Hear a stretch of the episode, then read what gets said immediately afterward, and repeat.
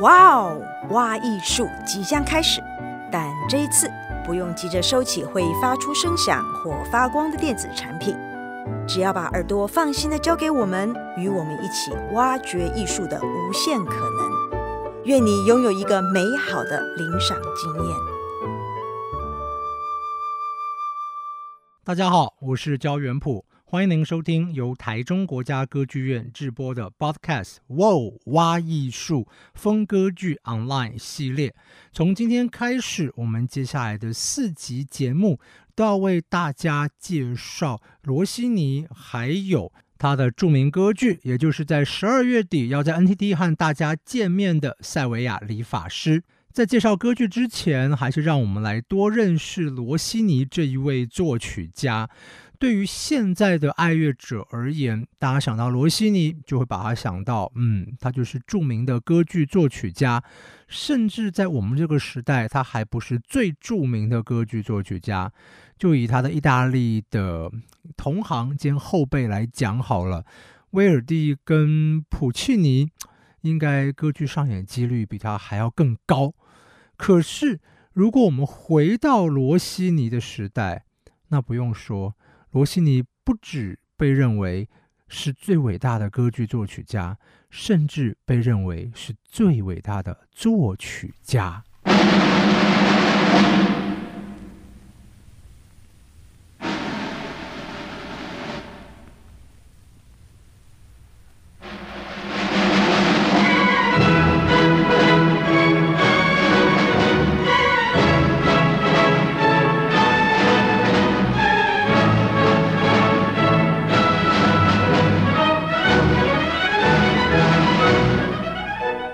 们刚听到这个非常有意思的曲子，来自于罗西尼的歌剧《雀贼》的序曲。呃，雀贼就是雀鸟当小偷，这是一个长达三小时左右的歌剧。但相当的精彩，而这一首序曲啊，因为一开始有小鼓，非常的特别，当然也极为好听，还被村上春树用在他的小说《发条鸟年代记》三部曲里面，当成是贯穿整个小说的主题曲。好，回到我们的正题，罗西尼，我刚刚说，在他的时代，可能被誉为是最伟大的作曲家。就算我们把“伟大”这个词给拿掉好了，因为听起来好像非常沉重哦。如果讲最受欢迎的作曲家的话，那真的可能非罗西尼莫属。在一八二四年，有人写下这样一段话来称赞罗西尼，他是这样说的：“拿破仑已经去世，但新的征服者已然降临世界。从莫斯科到拿坡里，从伦敦到维也纳。”从巴黎到加尔各答，他的名字挂在每一个人的嘴上。这位英雄的声名无远弗届，只有文明传播的边界才是可能的止境。哇，写这一段话的人是谁呢？就是施汤达尔。施汤达尔，呃，不晓得大家有没有读过他的著名小说《红与黑》。现在读的人比较少了，但是如果我们看整个十九世纪来说的话，那真的是写的最好的一本法文小说之一，而且到现在，施汤达尔的大名对于文学爱好者而言仍然是如雷贯耳。而这样的一位大作家如此称赞罗西尼。当然，你可以说：“哎呀，这个大作家写文章就是比较夸张哈。”呃，是这样子吗？其实也不尽然。他刚才说嘛，从巴黎到加尔各答，罗西尼的名字挂在每一个人的嘴上。好了，在巴黎可能是挂在每一个人的嘴上，那到印度呢？真的可能吗？嗯，还真的是哦。因为在他写完这句话的十年之后，一八三四年。罗西尼的歌剧《灰姑娘》就在印度加尔各答上演了，所以看起来真的是这个样子。至少在整个十九世纪，只要是欧洲文明到的地方，就可以听到罗西尼的名字和音乐。我们来看一下，本身也是著名大人物啊，这个伟大的诗人拜伦，他在一八一九年的时候呢，呃，写到罗西尼到了威尼斯。威尼斯这个城市如何为这位作曲家疯狂。他是这样写的：他说，人们到处跟着罗西尼，剪下他的头发作为纪念，不停的对他呃欢呼、歌颂、款待，而且把他神格化。罗西尼获得的礼遇远超过任何一位帝王。他讲这个话也一点都不夸张。三年后，当罗西尼造访维也纳，这个维也纳权倾一时的首相梅特涅特别设宴款待罗西尼。后来提到罗西尼，甚至称他为和声之神。想想看，这位和声之神其实有一位大前辈也住在维也纳，那就是贝多芬。您就可以理解说，来自于维也纳的首相对于罗西尼居然是这样的称赞，那背后是怎样的社会意涵？还有罗西尼的知名度、受欢迎的程度是多么的令人惊叹。当时罗西尼到维也纳，每个人都想见他，而罗西尼事实上也见到了贝多芬啊。当然，他是是他去拜见贝多芬了，他也是很尊敬贝多芬的成就。但是像那个时候那种虽然已经有作品了，但是不是什么很了不起的作曲家，像舒伯特，就是因为这个地位太低了，根本就是连见都不用说要见到罗西尼。而罗西尼之所以会这么有名，还不只是因为他是作曲家而已，还有很大一个程度在于，他真的是非常非常的机智。我们听罗西尼的音乐，觉得非常的好玩啊，灵光四射。可是他的人呢，也跟他的音乐一样，就是闪耀的那种慧洁、幽默、风趣，以至于他真的就是一个社会文人。而且是被所有王公贵族、知名艺术家、富商巨贾崇拜赞叹的社会文人。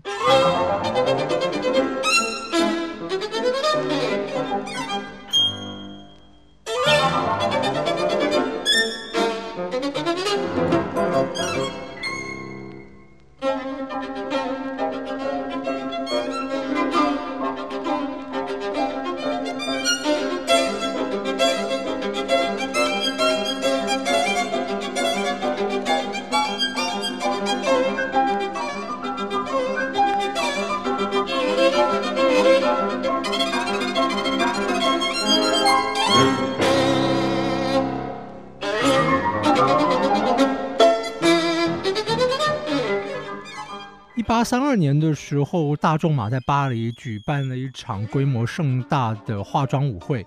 那个时候，真的就是巴黎的社交界所有的名人都到了。而在那一场化妆舞会里面，罗西尼打扮成塞维亚理发师里面的 Figaro 这一个角色出场，他的风采压倒所有的人，是明星中的明星。罗西尼讲话很有趣。比方说，啊、呃，有一个贵妇请他吃饭，但呃，这个准备的食物不够多啊。那在这个饭局结束的时候，呃，这个贵妇就当然就是说也是客气话啦，就是说，哎呀，这个如果您下次还有机会的话，欢迎再来这个寒舍啊，我们会准备这个食物啊，这个款待啊。那罗西尼马上就说，哎呀，就不用等下次了，我们何不就现在再吃一顿如何呢？好。然后，当知道这个米兰想要为他建一个纪念的雕像，那是要花非常多钱。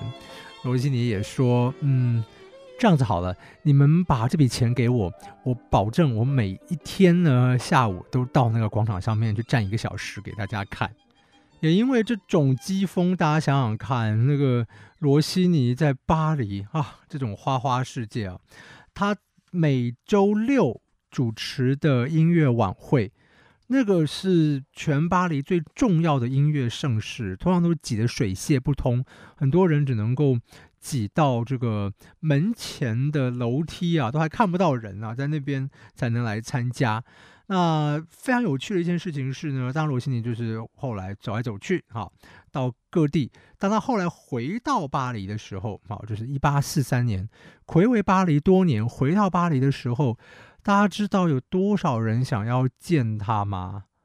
哦，在两个月里面呢，有超过两千人排队等着要见罗西尼，你就知道说这是什么样的名人啊！特别在那个时代，我们说也没有 YouTube，也没有网络什么东西，现在可能拍一个短片然后就可以了。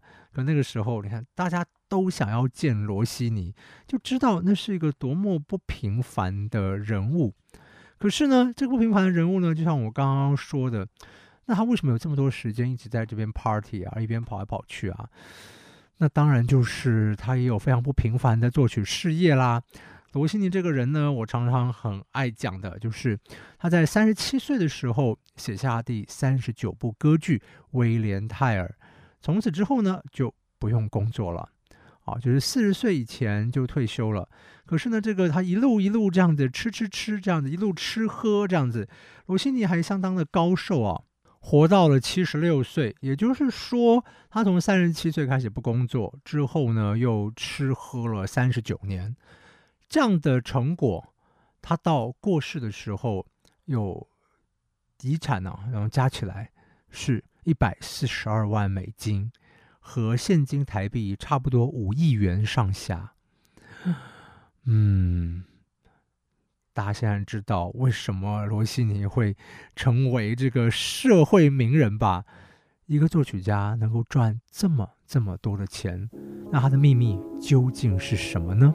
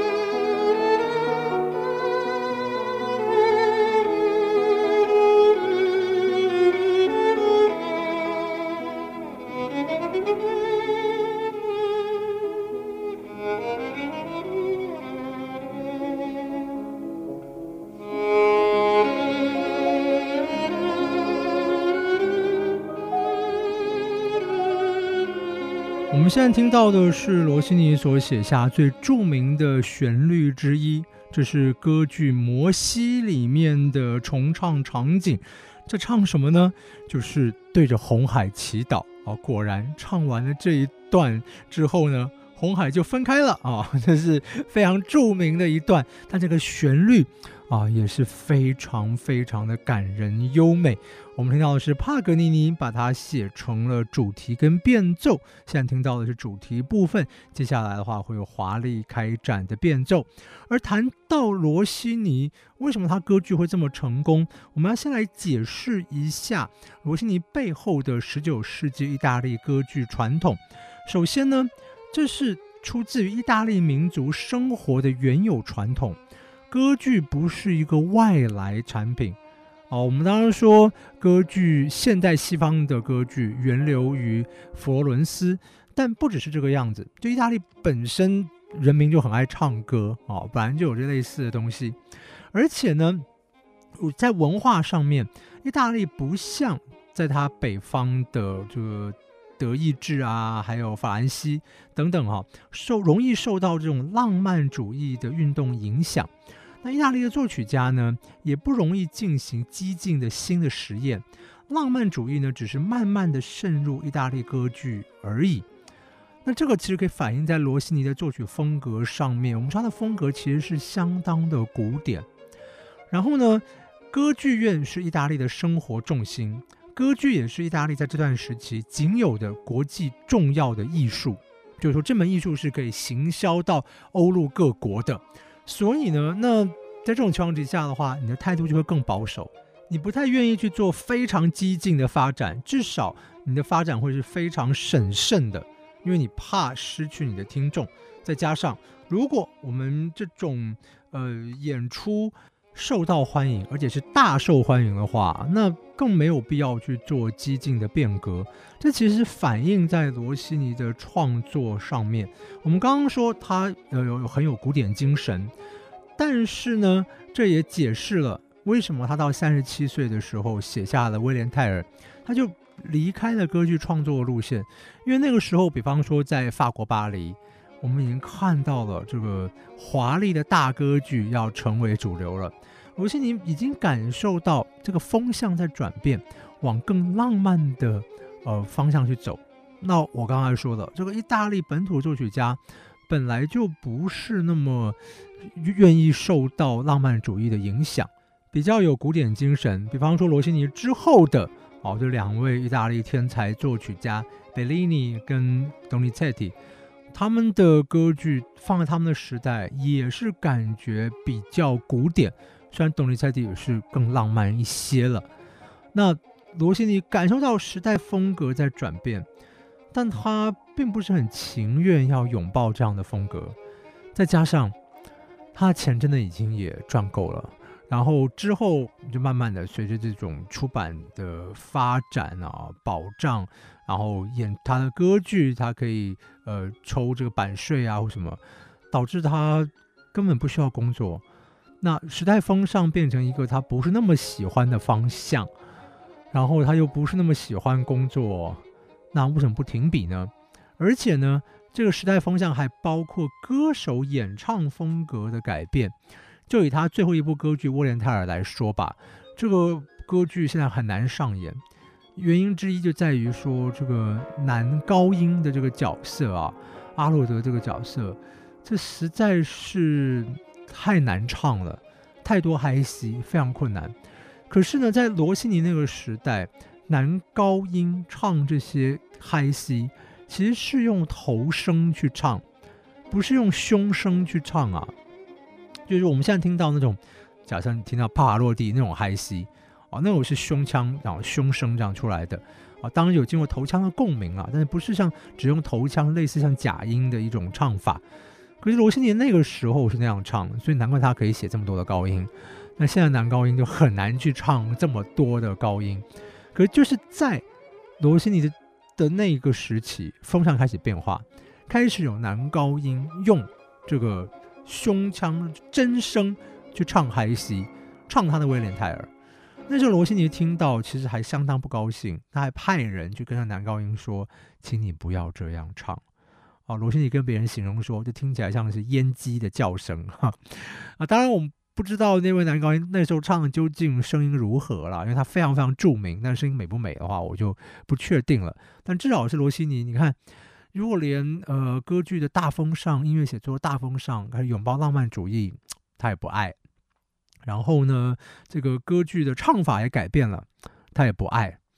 那这也不爱，那也不爱，那何不就专心的吃喝呢？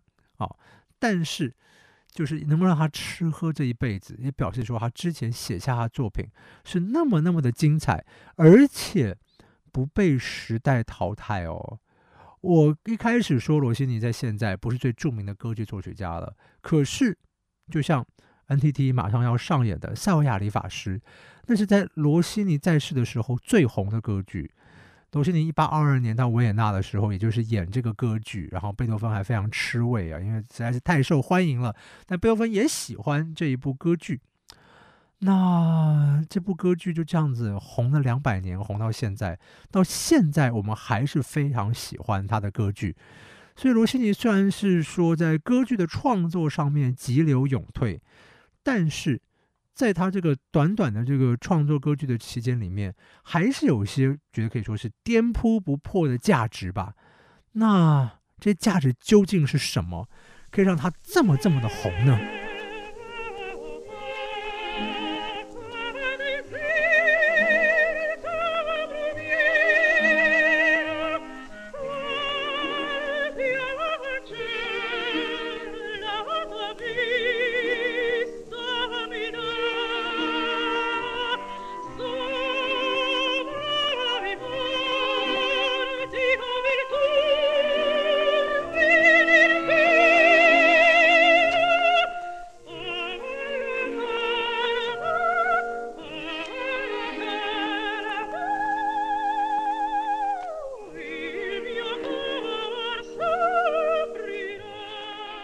们现在听的就是罗西尼呃《威廉泰尔》这部歌剧里面女主角的咏叹调，非常非常的精彩。而从这种叹调里面，我们可以知道一件事情，就是我们刚刚说啊，罗西尼的塞维亚理发师非常著名，他的喜歌剧很有名，但他写这种不是喜歌剧的，我们说正歌剧也一样有名，而且写的非常的精彩。所以，纵观罗西尼的作曲，就是他能够写喜歌剧，也能够写庄歌剧。我们说 opera seria。那我们要怎么样来看他的这种创作呢？第一个就是罗西尼啊的这种天才，当从小就有，可他是也是慢慢磨练出来的啊。我们就说穷人家的孩子早当家，在罗西尼就是生活在这样的一个。家庭也不太好，然后爸爸曾经还被因为拿支持拿破仑，然后被抓去关，然后在这种情况底下呢，哎，当他慢慢展现出音乐的才能之后，啊，他就等于说是从做中学，而且是非常早，十二岁开始就开始有这要肩负这个养家的能力，然后开始在音乐上面呢就展露出这种头角，就真的是从小就磨练。那你是从小就磨练，个性又很机智的话。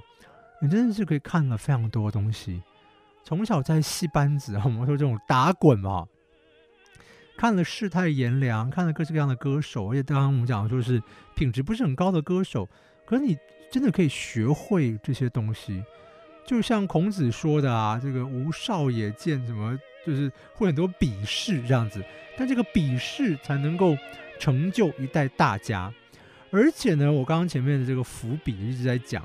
这个罗西尼是很有古典精神嘛，那他就是很小的时候就接触到海顿跟莫扎特的作品，而他非常非常的喜爱，从他们的身上去吸取这个创作的这个方法，这一点我觉得是让他真正出类拔萃的，因为在当时意大利，海顿跟莫扎特其实并不算是著名的作曲家哦，啊，尤其是海顿，可是年纪很小的罗西尼就看出。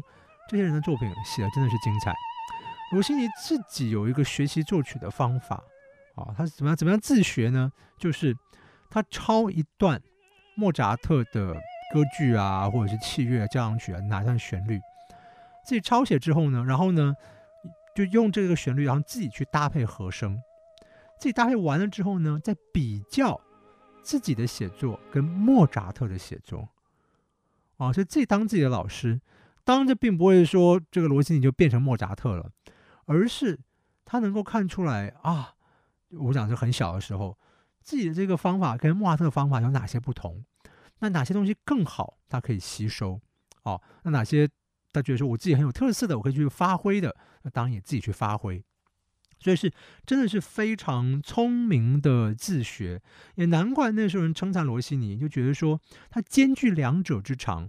兼具欧洲南部的意大利式的这种旋律美感跟热情，但是他作品里面也有这种古典工整的格局啊，这个点非常非常的重要。我觉得这也是为什么罗西尼好听，而且其实耐听的原因。如果他不耐听的话，我们不会在两百年之后还在听罗西尼啊。所以这也是他在十八岁到三十岁之间就写了三十二部歌剧，还有两部神剧，然后之后呢，还有这个中间的作品啊，有这个十二首清唱剧、两首交响曲，还有器乐作品等等。好，然后呢，我们说如果是要简单的讲罗西尼的作曲风格的话，我会说那就是旋律明晰简练，哦，就是音乐活泼灵动，管弦色彩丰富。那它的和声呢是古典，但是有个人特色。它的旋律呢，我们讲的本质上是明晰简练的。想到罗西尼的歌剧，我们会想到那些非常灿烂的花腔。但是罗西尼生前，比方说听到歌手唱他的歌剧，自己加各式各样的花腔，加到面目全非，其实他是非常反感的。我觉得这点也证明说，就他作为作曲家，其实有非常严谨的那一面，就是。我要设计这些花腔啊，然后这些美丽的装饰，那是精心思考过的成果，并不是随意而为。那很多歌手会加得非常非常的腐烂啊。有一个著名女高音唱给罗西尼听，塞维亚理发师里面的，我听到一缕歌声啊。唱完之后呢，罗西尼就说：“啊，唱得真好，这样子。但是，亲爱的小姐，可否告诉我，你唱的是哪一位作曲家的作品？”嗯，啊，就是这个大罗西尼用他的机智又好好讽刺了这个现象，觉得说这实在是，呃，随意的添加是没有品质的。但是你从这点坚持，你就你就知道说，罗西尼写那些花腔的时候，真的就是说，他是在一个明晰的、清楚的一个旋律里面再去加这个装饰，而他的设计都非常的精到。那音乐当然是非常活泼啦。我们说这个罗西尼就是非常的有趣啊，然后那种灵感也发生在他的音乐里面，就真的有种天生的喜感啊。管弦乐团非常的丰富。然后呢，和声就是古典，但是有自己的特色。哎，罗西尼发明了所谓的罗西尼式渐强，就透过单一乐句多次重复，一次比一次强，这样子哒哩哒啦哒哩哒哒哩哒哒哩哒哒哩哒啊，这在他的多数作品里面都可以听得到，然后非常的刺激。我们会觉得说，哎，其实就是一个这么简单的方法，可是这么简单的方法有这么好的效果啊！特别是在喜歌剧里面，我们觉得实在是太精彩了。哦，那实在是非常非常的有趣。那他真的也是相当的具有这个旋律的天分，能够把各式各样的作品都写得相当的好。鲁西尼在人生晚年就写了一些娱乐性的小品，还有一些宗教作品。他宗教作品最近在台湾也演出，可是其实是蛮好笑的，标题叫做《小庄严弥撒》，它一点都不小，然后长达八十分钟，然后呢一点也不庄严。但他的确是一个弥撒，只是用他独特的幽默啊那种方式，让罗西尼留下一些钢琴曲这样子，标题都很好笑。如果你看这个里面的描述的话，也是很好笑。而他的歌剧呢，也是一样，就是非常有自己的想法。喜歌剧当然是这个有非常多的灵感。那就于我们刚刚听到这种正歌剧、庄歌剧，哎，他也是有自己的这种设计。啊，就是透过音乐的发展，让音乐更能够推动剧情，设计一个戏剧场景，而不是只让歌手唱完歌、抒发完心情之后就下台。以前比较像这个样子，一首一首的歌。那罗西尼的这些歌剧还是有剧情推动的，这些都可以说是他的创新跟成就。再加上他的歌剧里面有更多的重唱。以前意大利歌剧哪有那么多重唱呢？然后合唱也是一样，合唱在他歌剧里面可以说是担任越来越多的角色。所以从各种面向来讲的话，我们会觉得说这是，呃，在歌剧的发展上面还是相当有突破的这样的一位作曲家。而他的好的作品其实相当的多，还不只是这次要演出的塞维亚理发师而已。那我们在今天节目的最后呢，来跟大家分享的什么呢？就是他写这些可爱的这种像是沙龙用的音乐。那这沙龙音乐呢，当然都很好听，然后有些也很好笑。而我们今天要听的这一首呢，叫做《来跳舞吧》啊，《La Danza》，这个就是非常活泼的这种意大利南部的热情。其实呢，肖邦也就是因为这个曲子非常红，然后根据这个写下他的《塔朗泰拉舞曲》。而我们听一下这个音乐里面的热情，也可以知道，其实罗西尼不写歌剧，他写其他作品，那样子天才灵光还是从来没有消失。至于塞维亚理法师是怎样一部歌剧，在下周的哇哦挖艺术，我将继续为大家介绍这部歌剧，也欢迎您继续收听。